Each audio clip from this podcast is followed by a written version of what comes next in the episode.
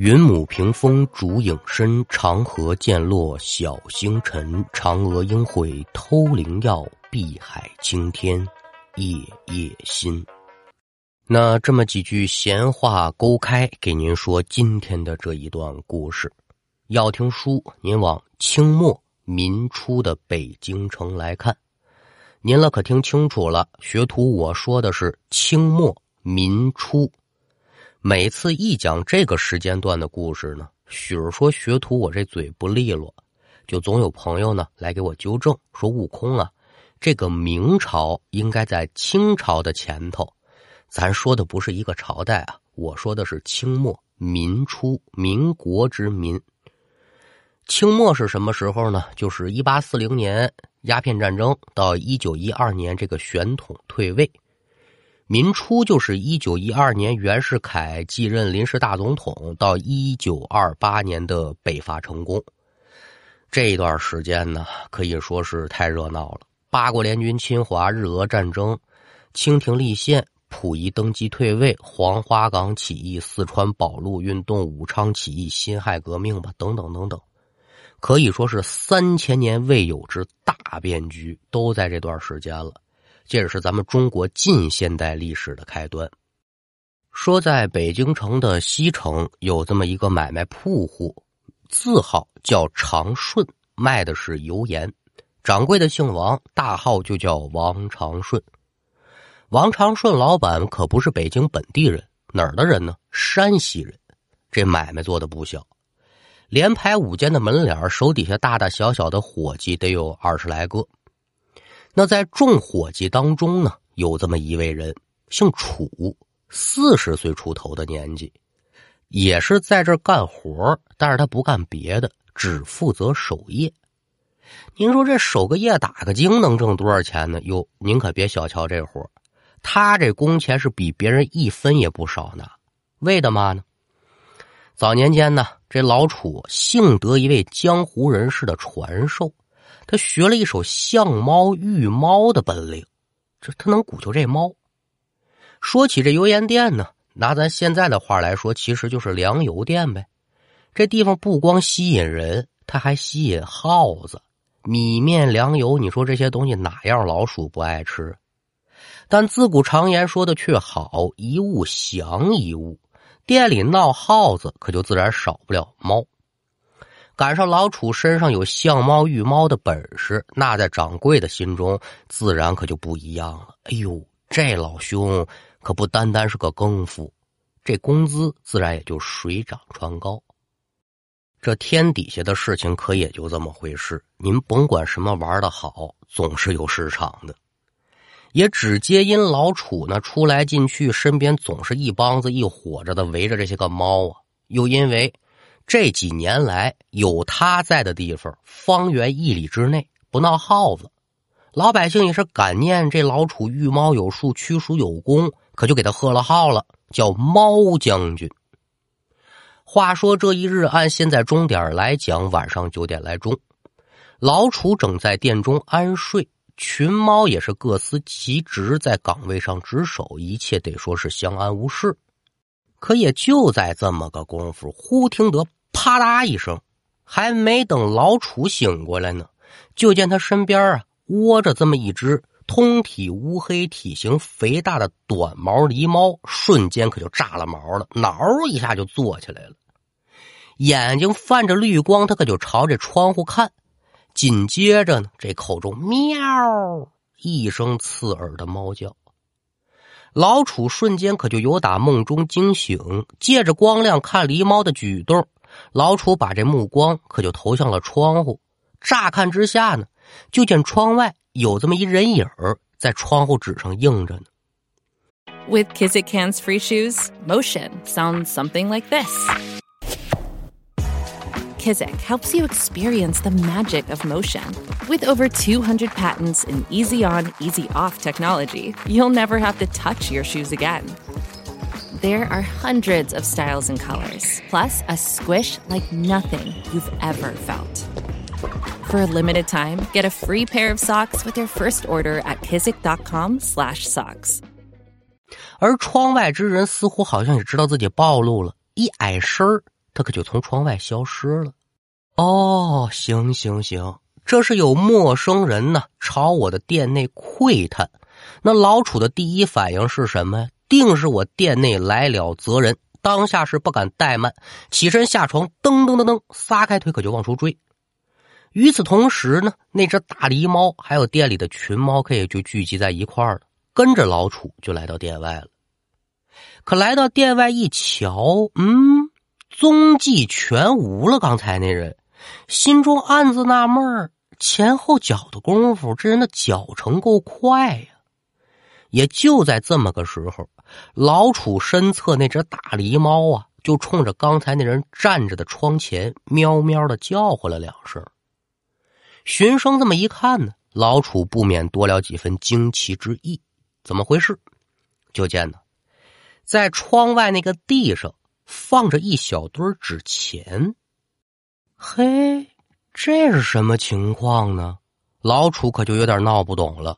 说来我们这店里偷米偷面的那不新鲜，但是往我们窗户底下放纸钱的是想干嘛呢？哦哦哦，明白了，准是啊，嫉妒我们东家生意好，故意往我们这儿放纸钱招晦气。得嘞，八九不离十了。同行是冤家，这话到什么时候他都在理。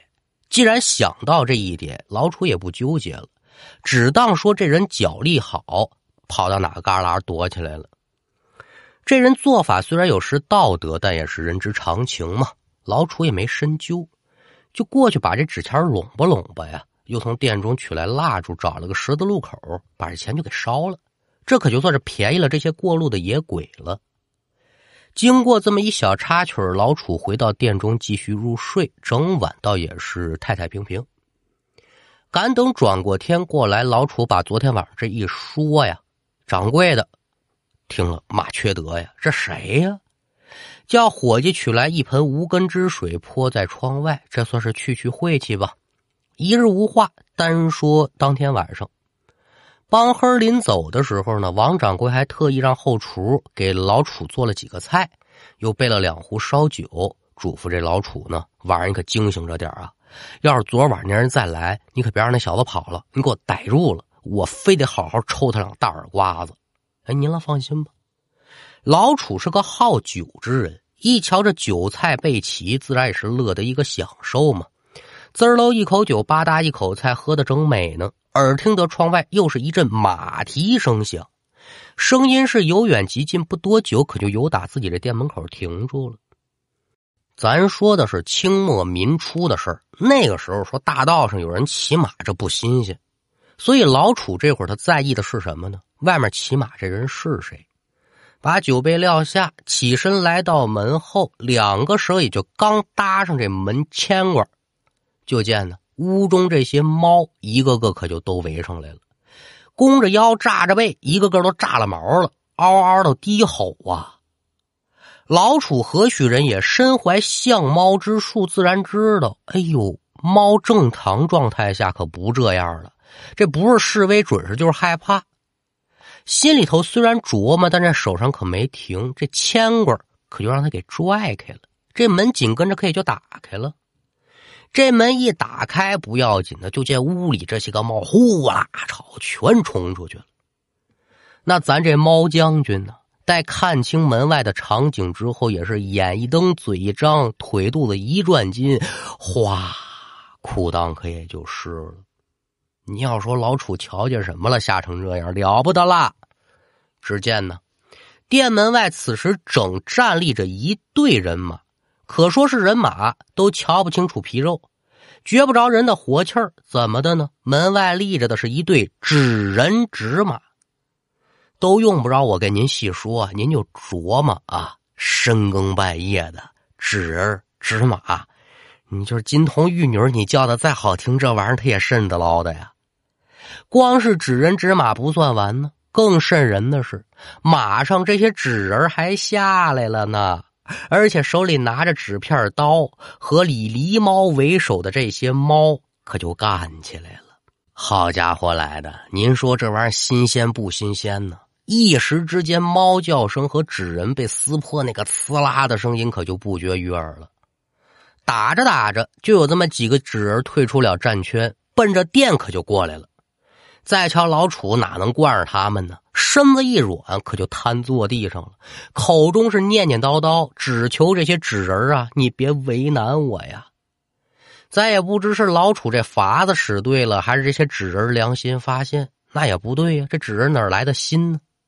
进店之后可没搭理他，直奔着梁柜的方向就去了。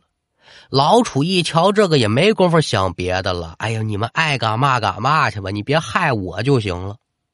进屋，这些纸人那也真是不客气呀。什么叫大米？哪个叫白面？好家伙，真够有力气的！一人扛两大袋子，扭身可就往外头走。老楚这会儿吓得可就拾不起个了，想拦那是有心无力，所以只能眼睁睁的瞧着几个纸人出离了店门，上了纸马，扛着米面扬长而去。而反观店外与众猫缠斗的这些个纸人呢，现在已经变得支离破碎，摇摇晃晃，没几下散了架了。紧跟着老楚可就觉得一阵阴风刮过，一晃神的功夫，再一瞧，散架的这些个纸人全变成了和昨晚一样的纸钱了，被这股子风刮的是满天乱飞呀！风起的时候，门外这些个猫可就冲着空气乱叫。声音得说是凄惨无比，叫了这么十几秒，这股阴风才渐渐消散。那这些个纸钱随即也就飘下来了，落得哪哪都是吧。惊魂过后，老楚算是明白过味儿了。哦，昨天晚上窗外那个人，应该和今天这都一样的吧？都都都是纸纸扎的。那毕竟纸人消失之后，都成纸钱了。可你光这么想没有用啊！这纸人哪儿来的？干嘛来店里抢米抢面呢？想不明白。老楚他也不敢想了。我活了四十来年了，这场面我没见过呀。这一宿您琢磨琢磨，这老楚是睡得了睡不了吧？睡害怕呀。但好在说有群猫陪伴，倒也是安心了不少。为了犒劳狸猫，他们护主有功吧。老楚还特意把桌上的肉食呢给这些猫分一分。一夜无话，转天过来，王掌柜跟众伙计到店里一瞧，嚯，这这人这是怎么的了？再一瞧，米柜里的米呀、面呢还少了不老少的。问问吧，老楚啊，这怎么情况啊？都吃了？我有那么大饭量吗？哎呦，掌柜的，我跟您说吧，了不得了。昨儿咱店里。The longest field goal ever attempted is 76 yards. The longest field goal ever missed? Also 76 yards.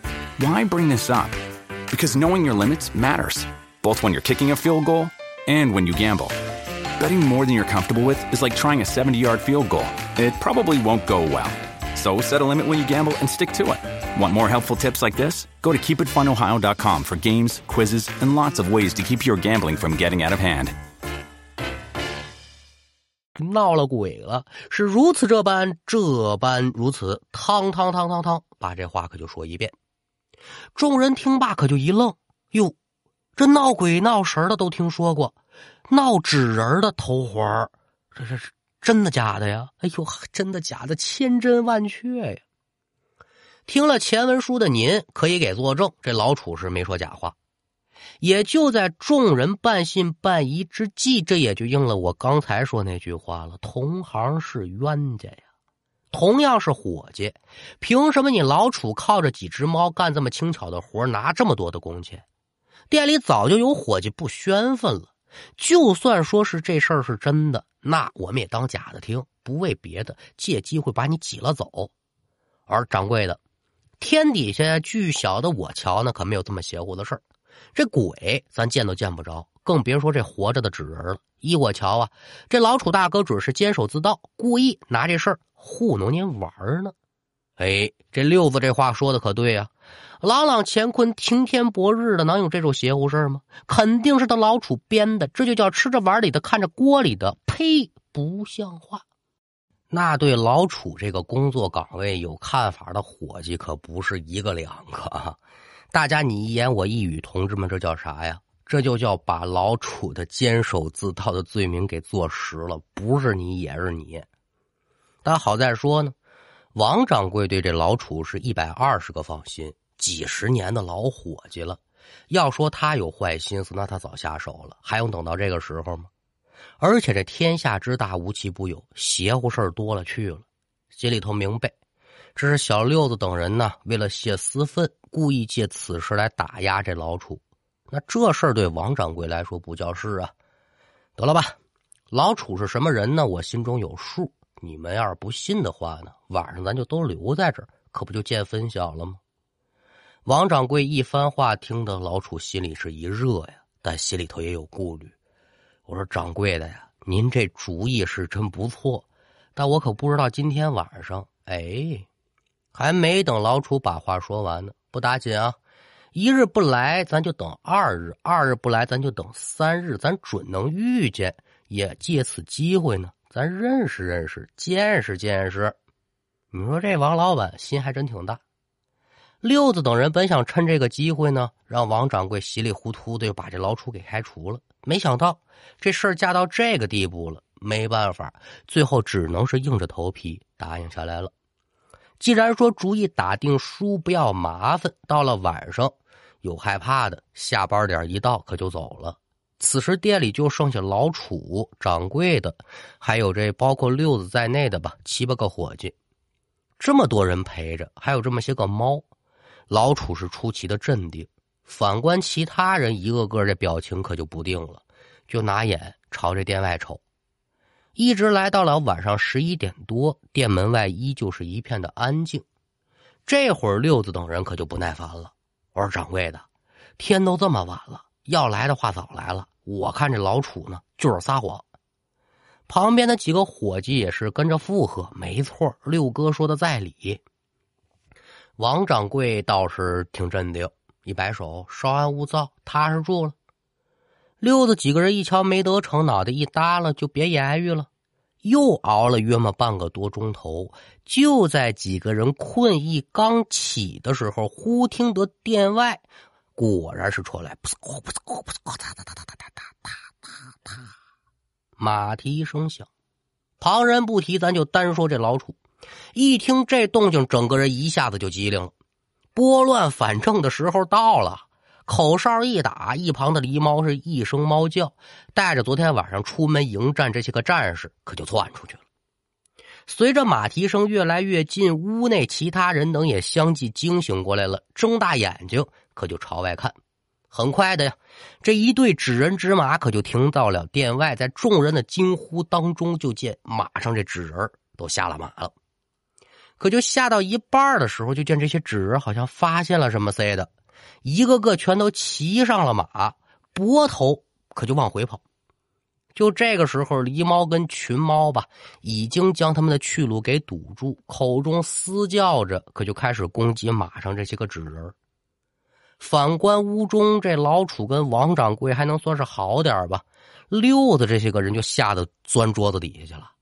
再瞧店外呢，双方激战正酣，打着打着，就见其中几个纸人手里这纸刀，把几只猫就砍到一边去了。